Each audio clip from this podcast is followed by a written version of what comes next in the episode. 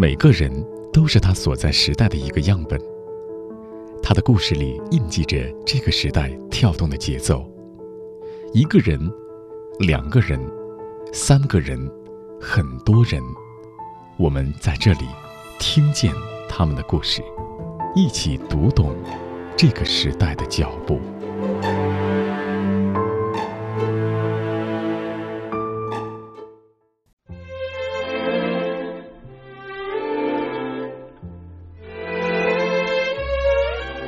你好，这是听见，我是钟芳。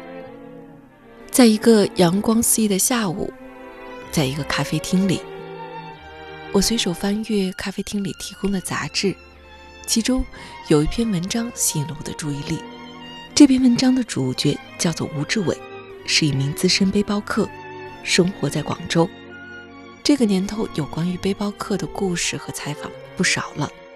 但是吴志伟的故事还是成功的捕捉了我的好奇心，原因在于文章里介绍他曾经是一家知名跨国企业中国区的 CEO，后来选择脱掉西装，成为了一名背包客。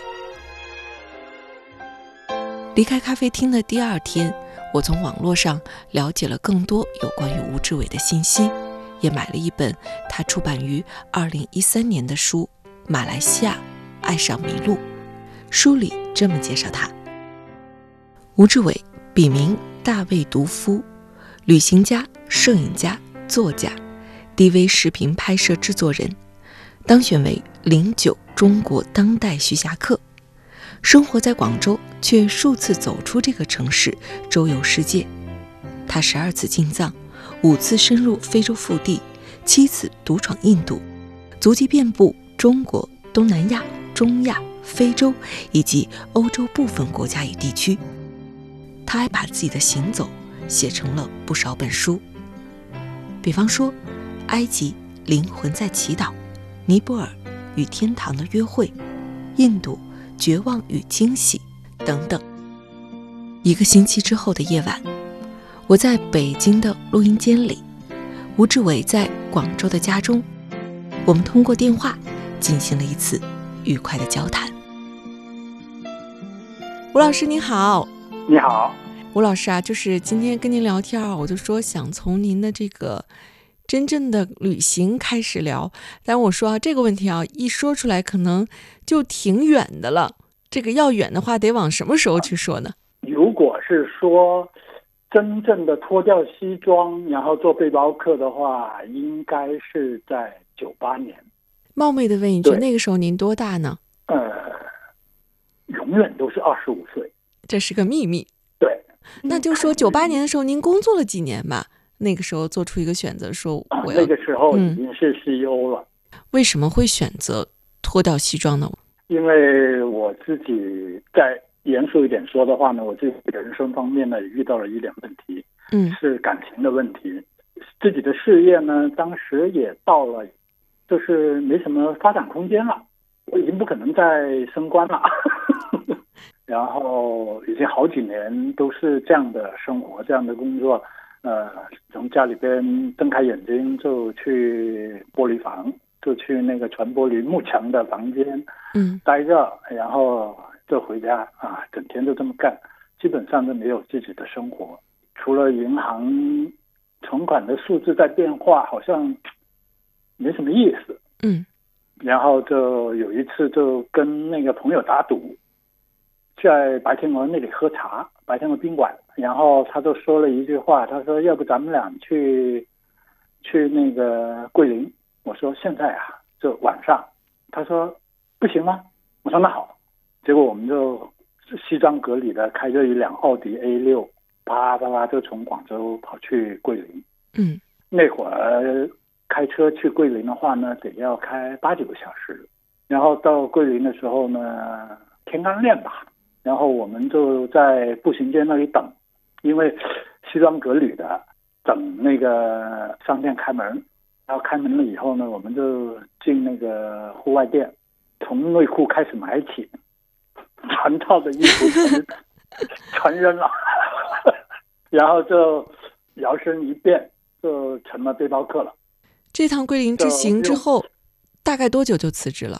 就从那一次开始，连连续续的逃，嗯逃了四年，那个西装穿了又脱，脱了又穿，就被老是被老板给揪回去，揪了四年，终于在昆明有一次在昆明住在那个酒店里边，我谁也没没说，但是那个时候有一个那个习惯性的一个叫叫叫本能反应吧，就是我嗯出去的时候基本上就住那几个酒店。公司签约的那几个酒店，然后就习惯性的一出去就住那几个酒店，就 Holiday Inn 啊、海逸啊、希顿啊，就基本上那几个酒店。嗯结果有一天晚上，我就在昆明的酒店里边，突然有人敲门，我就觉得很奇怪，结果一看是我老板。然后从那开始，我再也不住那个跟我以前有有关系的酒店了。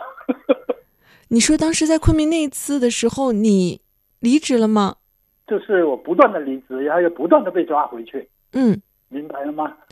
就是你不断的离职，然后老板又不断的请你回来。啊，不断的去把我抓回去，然后那次也是去抓，然后哦，那次抓的时候呢，我就死了心了，跟他说我不会跟你回去了，嗯你嗯也不用以后不用来找我了，你永远找不到我。然后我就把整个手机都扔在电池里边了。那个时候的手机很贵的，就是那什么？八八幺零，诺基亚八八幺零的时候，我是一万四千多买的手机，那个八八幺零我整个都扔在电池里了，然后重新换了一个手机，好可惜啊！就 没有人找到我了。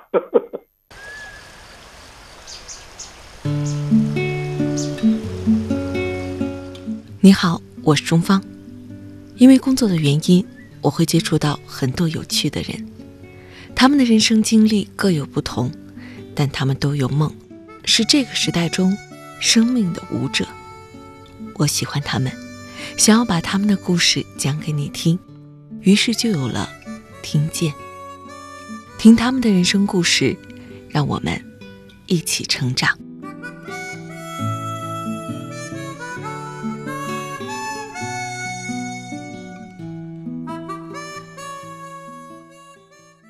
吴老师，我会有一个好奇啊，就是我觉得老板不停的想要找回你，那肯定还是因为你能力很强。呃，否则怎么会呃一个小伙子能做到那么能做到一个 CEO 这个职位呢？嗯那你觉得这种能力后来在你成为一个背包客之后还能够继续延续吗？还是你还必须去学习新的东西，或者说这种思维其实一直是在的？其实一直都是这样，因为我在商场方面呢是也是跟人打交道。嗯我做了背包客了以后，其实我不是背包客，我只是一个人文人文旅行摄影师。那人文旅行摄影师，你从名字上你就知道了，又是跟人打交道的，嗯是吧？人文旅行摄影师成为这样一个，嗯，不能讲职业啊，这样一个角色之后，呃，你的生活跟以前西装革履的发生了什么样的变化呢？呃，事实上，原来我是爱好，后来嗯这个称呼就真的是变成了我的职业了。嗯那到底什么是人文摄影？能不能用简单一点的话告诉我们？如果人文摄影这个定义，如果用现在的知识来讲的话呢，就是你看那个美国国家地理的那个照片也好，或者是纪录片也好，就那个玩意。但是在二十年前，在十几二十年前的话呢，这个东西在中国是没有的，是很新鲜的。这个在用英文来讲，英文也是没有人文摄影的这个词，是 documentary，就是纪录片。主要是关注于那个地方的人和环境，我明白，就是嗯我的我的旅行的内容基本上都是关注那个地方的人和环境的关系。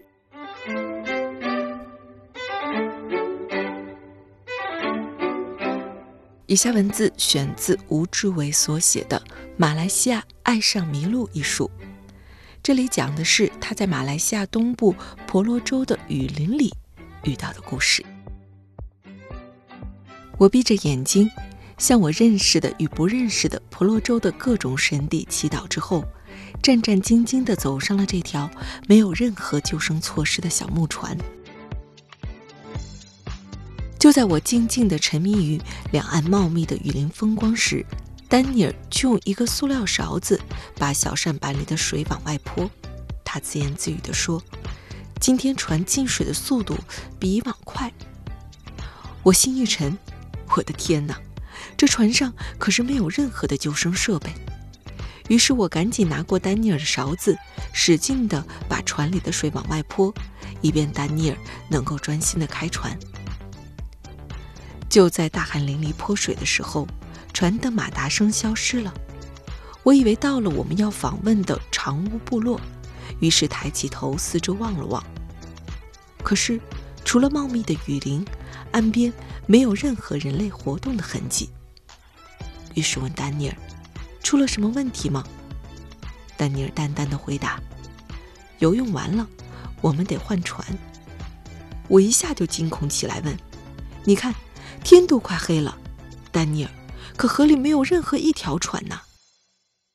丹尼尔还是淡淡的回答：“放松点，总会有船过来的。”我正要说点什么，看见丹尼尔又在往外泼水，我低头一看，天！船里的水又多了很多，于是又加快速度往外泼水。半小时后，当另外一条路过的船向我们靠拢时，我已经学会不再问问题了。在如此原始的雨林腹地，我，一个对雨林一无所知的人，所有的问题都是白痴问题。唯一可以对抗原始危险状况的，就是我唯一拥有的那么一点点体力。可，这又怎么样呢？离开了向导丹尼尔，即使我能游上岸，也会被天网般茂密的雨林吞没。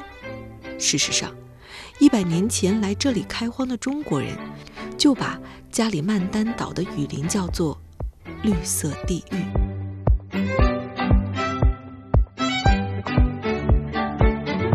这么长的时间里边，从九八年，然后做了这个决定之后。到现在，您的这个摄影的镜头走过了多少的地方呢？您觉得？我一般别人问我这个问题呢，我就说你反过来问，有什么地方我没去过？嗯，这样好回答一些。明白，什么地方还没去过呢？现在就是南美，所以我正在学西班牙语。本来如果没有新冠的话呢，那我就可以跟你说，我走遍地球了。但是就是因为新冠，我损失了几千块钱的机票，去不成南美。那吴老师，其实我正好想要问你的是，你去到一个地方之前，是不是都会学当地的语言呢？哦，一般我都会学几句，比如说阿拉伯语，我就会说那个 salam，苏克兰就是你好，谢谢。嗯。呃，或者是那个缅甸的缅甸语的，就是或者是那个像印度的那个呃 namaskar。就很简单的这个语言就 OK 了，因为他们基本上都会说一两句英语。为什么要学西班牙语呢？就是因为在中美洲，我就没办法买车票，没办法交流之外，然后在咖啡厅，我经常下午我就习惯性的人就是下午茶的时间，还是还是有那个。穿西装时候的那个习惯，就喝下午茶，然后我就会泡在咖啡厅里面。然后在墨西哥有两三次是莫名其妙的有人帮我买单了，然后有一次我特别特别的注意到是一个金发美女帮我买单了，然后我跑过去跟她说谢谢。我除了用西班牙语跟她说 “gracias”，嗯，我再也说不出话来了。然后我很明显的感觉到她想跟我交流，但是我问他能不能说英语，然后他不能说英语，所以我就决定要学西班牙语，所以我回来我就自学了。嗯，开始不是自学，我是上了一个什么课程，买了一个课程。嗯，但一大把年纪了，实在是学不进去，听不见，听不见老师说话。嗯，而且老师呢。假设他的学生呢都是那种十八二十二的没见过世面的人，所以举的那个例子啊，什么东西啊，我都觉得很弱智，听不进去。因为我毕竟去过西班牙，去过拉丁美洲，所以我就知道那个拉丁人和西班牙人那个那个文化是什么样的，我都很清楚，所以我就觉得很无聊。那后来没办法，我也不会说背单词啊，什么东西之类，这一大把年纪了记不住，是吧？我就看电影、看电视，然后在微博上，嗯那个每天就限制着自己要学一句西班牙语，就这么很硬骨头的这么啃下来。嗯，结果在微博上呢，吸引到了很多西班牙语世界的人主动来跟我聊天，教我怎么说西班牙语。嗯我这个是非常感动。所以这样呢，我就慢慢慢慢的这一两年的时间呢，我觉得我现在的西班牙语，如果我再去墨西哥，在咖啡厅里边，如果有金发美女跟我买单的话呢，我觉得我能跟她说十句话是没有问题的。嗯，就是能够用西班牙语简单的交流了。呃，至少我现在那个买机票、买车票、买东西讨价还价没问题了。那吴老师啊，你在说到这些的时候，我会有一个想法是说，你看啊，你也说你一把年纪了，我刚才自己偷偷的拿笔在这儿算了一算啊，大概多大年纪了？我什么都不说，但是呢，我想知道，哎，为什么到这会儿你还会保持这么蓬勃向上的生命力？你内心的这种驱动力是什么呢？有一句话，那个鸡汤里边说的一句话，旅行能让人永远保持年轻。嗯然后这句话用在我身上是特别的棒，特别的合适。呃，原来我不知道的。嗯，最近这几年呢，因为生理上的原因，我嗯明显的感觉到我开始向我的身份证号码狂奔，嗯但是外表还不是，但是生理上已经是向身份证号码狂奔了。然后我就感觉到，果然，旅行真的是让人的外貌永远年轻。嗯，所以有空你也得要去旅行。他们有一颗纯粹的赤子心，用一生追逐梦想。他们有一个不灭的梦想，用时光兑现诺言。他们有一个有趣的灵魂，即便是苦旅也微笑前行。他们是闪着光芒的人，他们的故事让我们一起听见。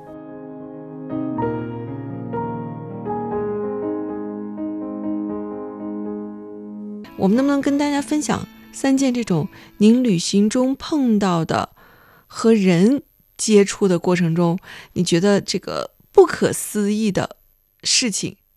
有特别多。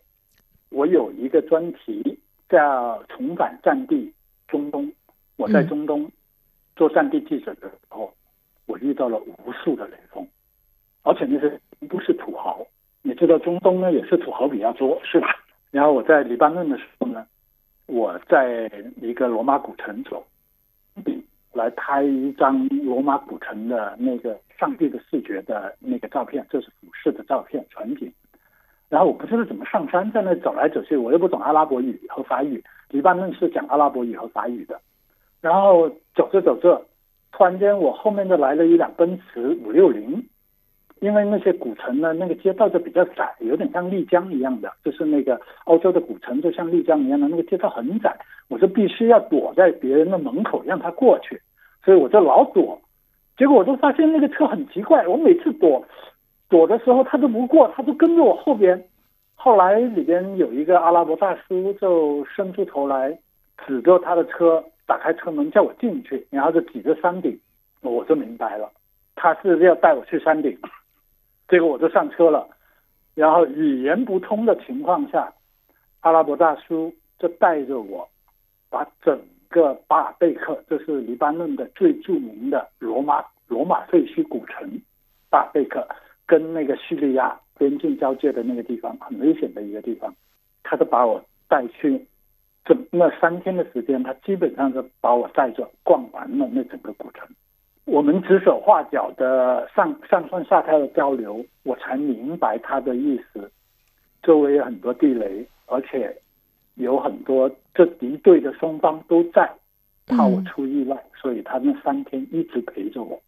真的是好大的一种善意啊！然后我们没办法交流啊，就是身体语言交流啊，嗯因为他不懂英语，他只会阿拉伯语和法语，然后不管是阿拉伯语和法语，我都只会你好，谢谢。嗯 这个就是在中的一个很感动的一个故事。另外一个比较感动的故事呢，就在印度，在印度，印度呢，我我也是这个样子。但印度印度人的英语非常好，问题是印度人的英语大家都知道咖喱味很重，对吧？说英语的时候，我还以为他在说印地语，所以每次他跟我说英语，那些人每次跟我说英语的时候，我都说你能不能跟我说英语？我说我我我不是印度人，我听不懂印度语。然后他说我刚才跟你说的就是英语啊。我说那你能不能写出来？就这么一个大环境的情况下呢，然后我去了南印度，也是在一个游客比较少的一个地方。那个地方呢，就是 BBC 经常拍那个。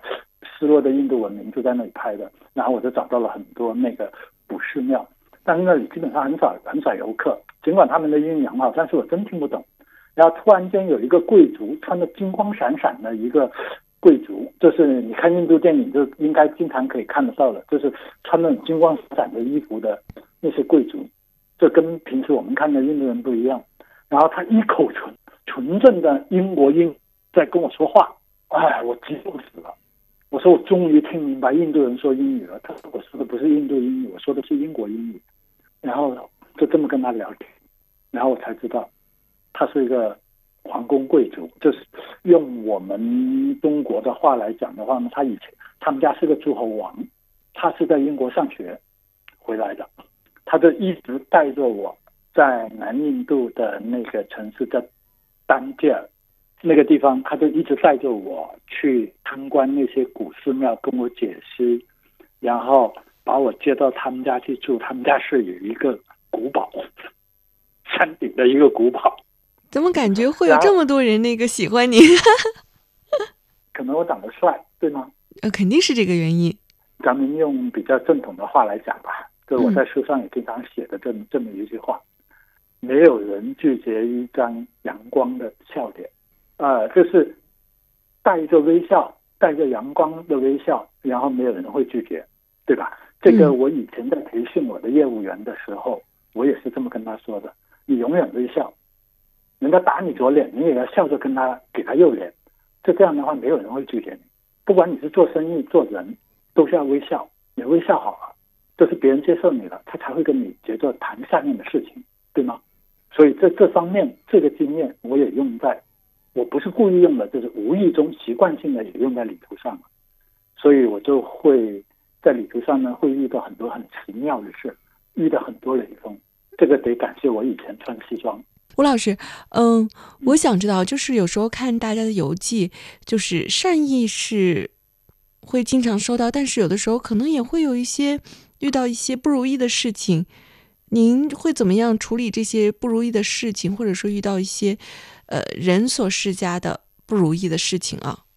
咱们中国有句古话，嗯，常在河边走，不可能不湿裤子，对吧？嗯，哪有不湿鞋？呃，我是广东人，所以我就不太会说纯正的 反正就是这意思。对对对。然后在摩洛哥我就遇到了，在摩洛哥我进那撒哈拉营地，在进撒哈拉之前。有一个基地，就是公共汽车能到的、长途汽车能到的一个镇，然后在那个镇里，我就遇到了骗子了。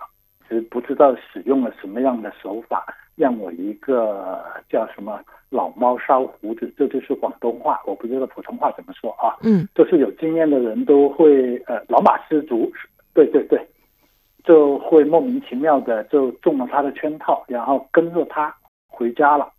然后被他洗劫一空，光着屁股出来，然后第一时间呢出来了以后呢，可能也因为长得帅吧，又遇到了那个，又遇到了好人。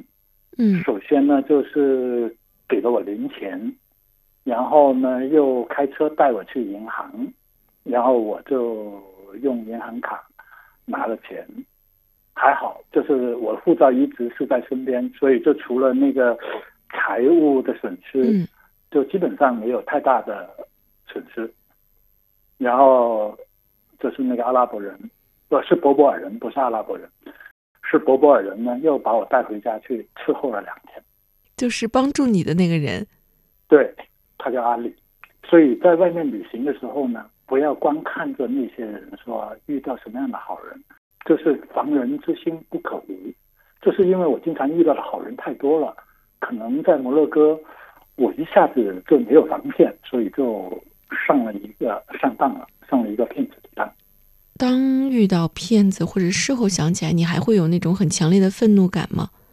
没有，嗯因为呃，我已经习惯了顺其自然，嗯就是我不会让烦恼过夜，就是烦恼今天的烦恼就到今天为止，不会让它过夜。这是你在穿西服的时候就会做的事情吗？还是后来旅途中学会的？在穿西装的时候养成了这个习惯，今天的问题不解决，不会睡觉。今天问题不解决就不会睡觉，对，那可是有很多事情不是一下子能处理完的呀。所以做我的部下，他们很辛苦，我经常开会开三更。我觉得现在回想起来，我觉得挺对不起他们。所以您是一个挺，正是因为这样，我们的团队呢，这工作效率很快。所以您是一个挺追求极致的人。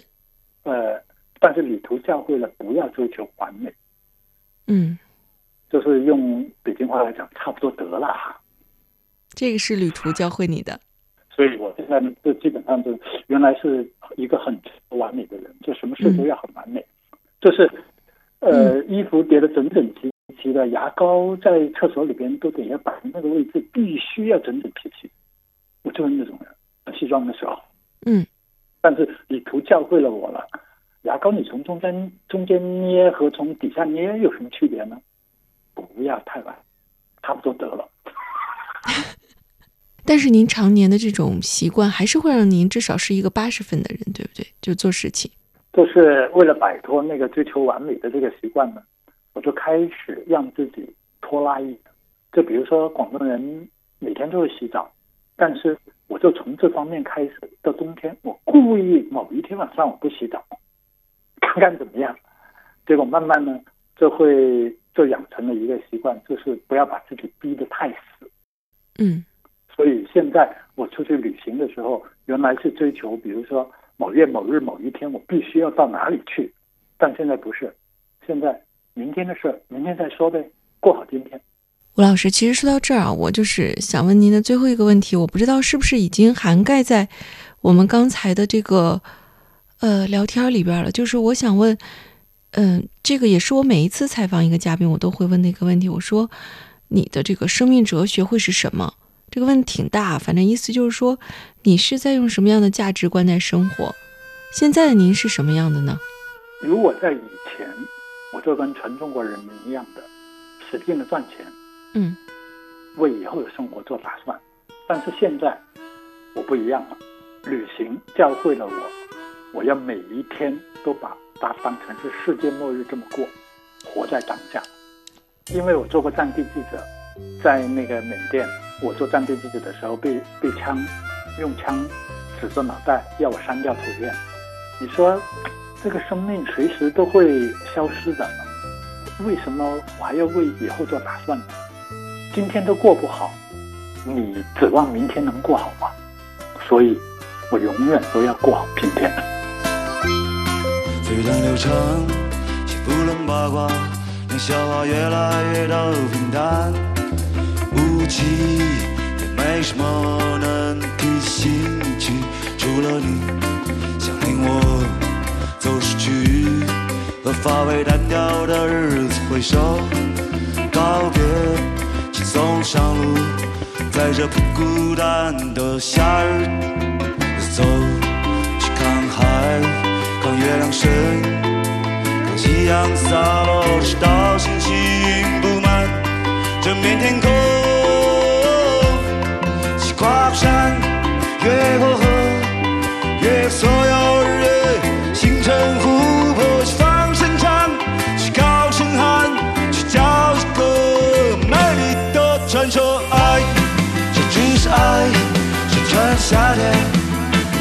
的夏天无聊的生活也会变得有趣爱这只是爱盛产的夏天蓝蓝的夏天。